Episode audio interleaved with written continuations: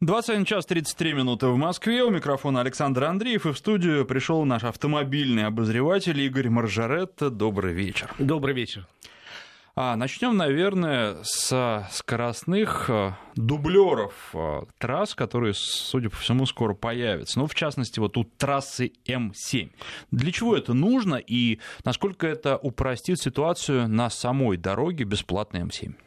Ну, это, конечно, улучшит ситуацию на самой дороге. Когда появится дублер, он жизненно необходим, потому что я много раз ездил по этой дороге, она просто реально не справляется, а расширять ее во многих случаях невозможно, особенно в Московской области, где она проходит через бесчисленные населенные ну, пункты. Поясним, наверное, нашим слушателям, это... что Москва-Казань. Да, это трасса Москва-Владимир, Нижний Новгород-Казань, М7, она же Волга. Так вот, э, принято решение о том, что с весны будущего года госкомпания «Автодор» начнет строить дублер до Казани. Как он пройдет, я сейчас точно не знаю. Но преимущественно он будет проходить, да не преимущественно, однозначно, э, в обход крупных городов. Э, из Москвы дорога пойдет в обход Балашихи и в обход Ногинска, дальше в обход Владимира и пойдет, пойдет каким-то образом туда, э, в сторону Казани. Она будет составной частью будущей скоростной международной трассы Европа-Западный Китай. Такую по международному соглашению давно уже построил себе кусок свой Китай. Казахстан достраивает свой кусок. Россия строит трассу М-11, которая часть этого коридора, и ЦКАД – это тоже часть коридора. Ну а дальше вот нужен, конечно, кусок до Казани и от Казани до границы с Казахстаном. И через несколько лет мы получим скоростную трассу. Она, еще раз говорю, будет проходить вне населенных пунктов, хотя подходы будут. И это придаст серьезный стимул, серьезный толчок развитию связи между регионами ну, да и самих регионов. И плюс экономики, естественно, потому что это новые рабочие места, ну, потому ну, что любая трасса, тем более трасса подобного масштаба, это инфраструктура, и там задействованы десятки Конечно. тысяч людей. О второй трассе тоже сегодня снова заговорили потому что появилась новая порция информации о возможном будущем дублеры трассы А143, по-моему, это трасса Джубга-Сочи. Э, одна из самых загруженных в летнее время дорог.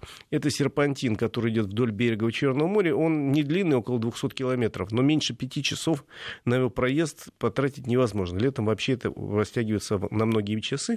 И это единственная дорога, которая ведет к Сочи и дальше границы с Абхазией. Вот э, рассчитали, что надо строить скоростную дорогу через горы параллельно но э, государство сказало, что на, эти, на это денег у него нет, и, видимо, в ближайшее время не будет, потому что дорога получается чудовищно дорогой, стоимость ее исчисляется в триллионах рублей. Потому что надо строить десятки туннелей, мостов, эстакад и так далее. И э, по сегодняшней информации нескольким крупным российским компаниям, возможным инвесторам, предложили сложи, э, скинуться каким-то образом и построить вот эту дорогу, которая реально нужна, потому что ну, все, кто когда-нибудь ездил в Сочи, представляет, как сложно добраться до этого города на автомобиле или автобусе, да и по железной дороге, не, не очень просто. И практически самолет иногда остается единственным средством туда попасть более-менее быстро.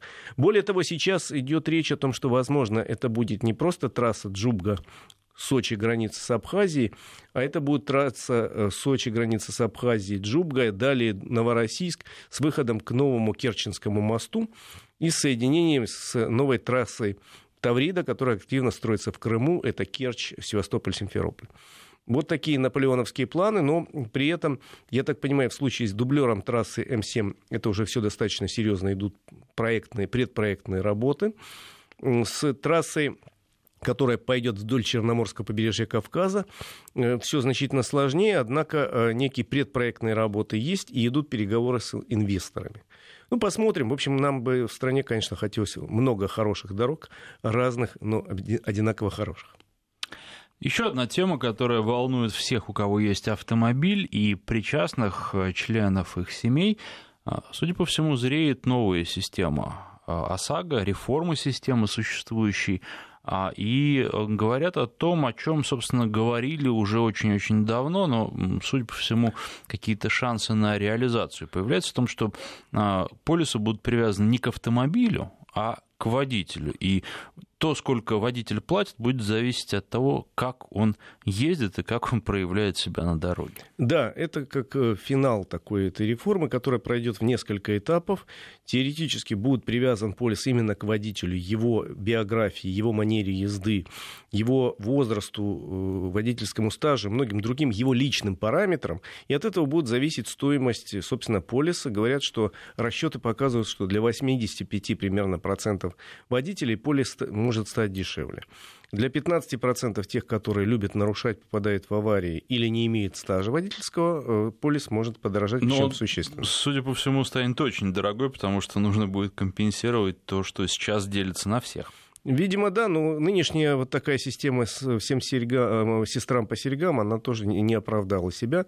Когда э, мы, условно говоря, с тобой водители с хорошей биографией, у меня она очень хорошая, у тебя, я уверен, тоже, платим столько же, сколько, условно говоря, у меня есть коллега, у которого там за год 150 нарушений скорости собирается он оплачивает, ну, говорит, не могу я, вот выезжая на трассу, нога сама вот нажимает на гашетку. Но платим мы примерно одинаково, поскольку у него большой стаж, поскольку у него э, машина такой же мощности, и получается, что он рисковый очень. Платит столько же, сколько я, э, человек, который выполняет все законы. Э, первый этап реформы состоится, видимо, в ноябре об этом сказали на слушаниях в Совете Федерации в понедельник. И будет заключаться в том, что будет как раз более подробная сеточка для учета возраста стажа, коэффициента возраста стажа. То есть сейчас всего по два, две позиции. До 23 лет. И после 23 лет, до 3 лет водительский стаж и после 3 лет. Будет большая сеточка, в результате чего выиграют люди с э, возрастом за 30, со стажем более 10 лет. Ну, а проиграют молодые водители с маленьким стажем, увы. И будет э, реформирован коэффициент бонус-малус, который тоже привязывают к человеку, а не к машине. Он будет один раз в год устанавливаться и не меняться. Кроме того, насколько я понял, с ноября, видимо, будет расширен тарифный коридор. Э, с нынешних 3-4 тысячи, сейчас тарифный коридор, ну, точных цифр я не помню, от 3 до 4 тысяч. Его расширяют на 700 рублей вверх, 700 рублей вниз.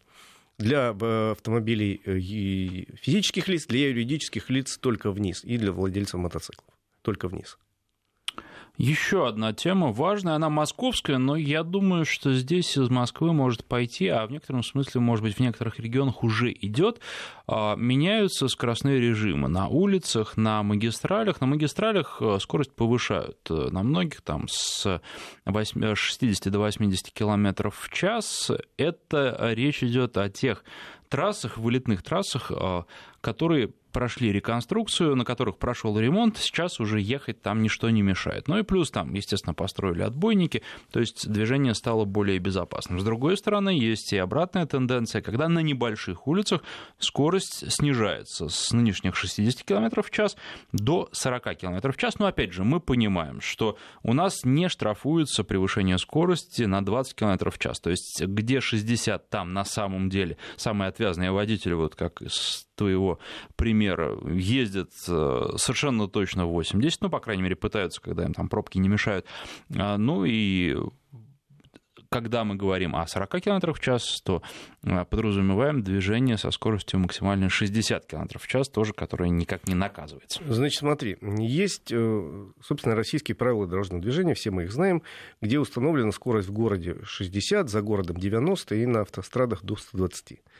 Э, есть право городских властей, э, ну, региональных, скажем так, э, устанавливать скоростной режим в соответствии с состоянием дорог, с движением и так далее. Они могут уменьшать или увеличивать, если дорога по своему, увеличивать, если дорога по техническому состоянию соответствует. Э, третий пункт. Есть требования значит, Венской конвенции по дорожному движению, к которой Россия присоединилась давным-давно. И вообще свежие требования э, рекомендуют установить скорость в городах 50 км в час. Кто бывал в Европе, знает, там везде в городах 50, если ну, не меньше. Ну, там и 30 часто попадаются ну, жилые зоны какие-то. Въезжаешь в любую страну Европы, и на границе стоит знак в городе, вот нарисован э, профиль города, 50, ну, если нет других знаков. Э, есть еще требования э, ВОЗа, Всемирной организации здравоохранения, которые проводили многочисленные эксперименты и сказали, что при скорости 50 километров, если происходит столкновение э, автомобиля с пешеходом, 50 километров в час, у пешехода есть шансы. Если скорость выше, шансов у него практически нет. Во всяком случае, на 80 у него вообще нет никаких шансов, если происходит столкновение. Поэтому есть рекомендация 50, но если дорога соответствует первой технической категории, то можно и больше ставить. В принципе, в Москве специфическая структура радиально-кольцевая, и городские власти тут действуют, с моей точки зрения, правильно, когда, э, собственно, радиальные вылетные магистрали начали делать широкими, бессветофорными, без пересечения в одном уровне с другими дорогами. И без пешеходными. Без пешеходных переходов, соответственно. И они все с разделительными барьерами посередине и по бокам, с освещением, они соответствуют все вот эти современные наши вылетные московские магистрали первой технической категории, соответственно, там можно устанавливать скорость и выше. И она установлена там на Кутузовском уже 80 давно, на э, Звенигородском шоссе 80, на Ярославке, на Ленинградке. Вот теперь в список э, таких вылетных скоростных магистралей попадет, видимо, и Варшавка э, потому что последние годы там шла активная реконструкция, она теперь вся скоростная, вся широкая и без пешеходных переходов. Попадет, попадет, там уже, собственно, список есть, и в том числе Варшавское шоссе в этом Поэтому списке. у нас в городе получается третье кольцо 80, это тоже кольцевая дорога, которая способствует способствует разгрузке. Ну и на МКАДе у нас вообще 100 километров. Сейчас прервемся буквально на несколько секунд. У нас часть регионов уйдет на свои новости, а с остальными продолжим. Вести ФМ. Ну, я напомню, что в студии наш автомобильный обозреватель Игорь Маржаретта. А, ну и тут, наверное, еще стоит сказать, раз уж европейский пример был приведен, то в Европе, во многих странах, в большинстве там нет такого не плюс 20 км в час, в некоторых есть плюс 10 км в час, а в некоторых и превышение больше, чем на 3 км в час наказывается, причем наказывается весьма сурово. Безусловно. Плюс 20 это наше ноу-хау российское. Мне, как водителю, честно говоря, это нравится как человеку, который занимается в том числе вопросами безопасности дорожного движения, я понимаю, что это безобразие. По большому счету, случайно у нас в кодексе вот такая э, получилась э, выпало наказание до 20, превышения до 20 км в час, случайно, еще раз говорю, Долго объяснять почему, но это несколько лет назад собирались ввести бальную систему, ну, в общем, неважно. И э, потом всем это понравилось, и сейчас, насколько я знаю, хотя несколько раз там выступал на разных мероприятиях, говорю, ребят, ну хотя бы до 10 надо уменьшить. Э, все депутаты говорят, да слушай, это водителям так нравится, ну пусть ездят.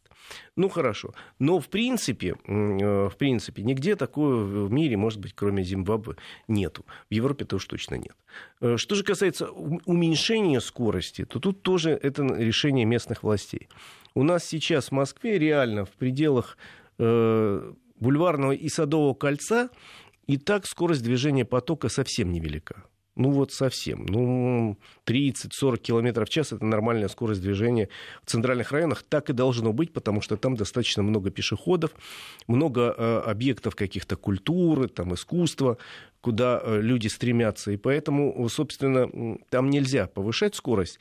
Наоборот, ее надо снижать. Вот речь идет о том, что в пределах Садового и Бульварного колец э, московские власти планируют скорость снизить где-то до 40 километров, где-то до 30. В зависимости от того, э, насколько улица широкая, насколько она э, любима пешеходами и так далее. То есть вообще вопрос это такой творческий, надо смотреть на каждую улочку отдельно, с моей точки зрения. Но я не думаю, что что-то принципиально в этом случае изменится, потому что и так скорости в центре Москвы невелики. Там, в общем, все понимают, ну куда тут гонять, масса светофоров, масса перекрестков. К сожалению, не все понимают. Вот в этом, наверное, основная проблема. Но э, тут еще что нужно сказать. Даже для такого огромного мегаполиса, как Москва, расстояние, в общем, э, по автомобильным современным меркам не такие большие. Ну, кому-то нужно ехать на работу 20 километров, кому-то 30, может быть, километров, ну, может быть, 40, да, и, в общем, а, город из конца в конец, он, ну, не так уж велик. И э, когда вы, э, ну, выбираете скорость там 40 км в час или 60 км в час на таких расстояниях, да еще с учетом пробок, в общем, э, разница в выигрыш во времени получается мизерной. При Конечно. этом э, возможность разогнаться до 80 км в час на какой-то узкой улочке, ну, это, это реальная, очень опасно. реальная возможность гибели пешехода. Да и, в общем, для самого автоводителя тоже опасно. Ну, естественно, узкая это, улочка. Это в любом случае поломанная судьба, даже если он сам в аварии не пострадает. Поэтому, в общем, я ничего тут э, такого сверхъестественного не вижу. Все это нормальный процесс рабочий идет. Э, да, построили новую магистраль, замечательно, очень рад, потому что в прошлом году, я помню, стоял на Варшавке довольно долго, пытаясь выехать из города. Сейчас, э, насколько я понимаю, везде построили новые развязки, полностью она сделана и открыта. Э, это прекрасно. То же самое касается и других скоростных дорог, которые в городе появляются в большом количестве. По международной классификации это называется моторвеи. Э, такие э, вылетные городские дороги. И вот на днях проехал из Шереметьево ехал с таким удовольствием по кусочку северо-восточной магистрали. Платная дорога М11, она переходит в северо-восточную магистраль, она великолепная и доходит до метро Петровско-Разумовская, просто долетел с ветерком. 80 километров разрешенная скорость. Ну вот, раз пролетел, теперь еще одна тема — летающие автомобили. Периодически такие новости появляются, но есть ли будущее действительно? Или все это, ну, скорее, чтобы себя отрекламировать, ну, а для а, подобных стартапов денег собрать на красивую заманчивую идею, но при этом мало э, шансов на то, что она будет реализована. Ну да, сегодня появилась информация о том, что в 2019 году, в следующем, уже поступит летающий автомобиль э, под названием, под названием Fugia. Э, заказы начнут принимать уже вот со следующего месяца. Э, это стартап американский, базирующийся в Америке, но принадлежит он на 100% китайской компании Geely. Она у нас достаточно хорошо известна, делает бюджетные автомобили. Вот решили китайцы вложиться в этот стартап. Посмотрела на картинку, это такой двухместный болид со складывающимися крыльями, который по э, дороге может развивать скорость, там, по-моему, до 120 км в час, в воздухе, по-моему, до 150. Он, э, как сейчас модно, гибрид, бензиноэлектрический. Вот только непонятно, кому он нужен, тем более, что стоимость будет от 300 тысяч долларов. От 300 тысяч долларов, потому что ни в одной стране мира не решено законодательство Э, законодательно, что с этим делать? Какие права, например, нужны водителю этой машинки? Э, наверное, в идеале права и водителя класса Б, и права пилота. Во-вторых, значит, э, откуда взлетать? Вот этот автомобиль не может взлетать, ни один автомобиль по закону ни одной страны не может с, дороги. с шоссе взлетать и садиться. То есть нужна взлетно-посадочная полоса.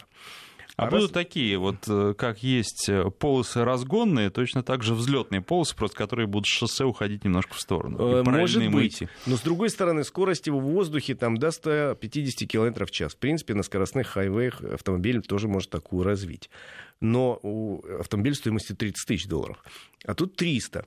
Плюс это капсула для двух человек.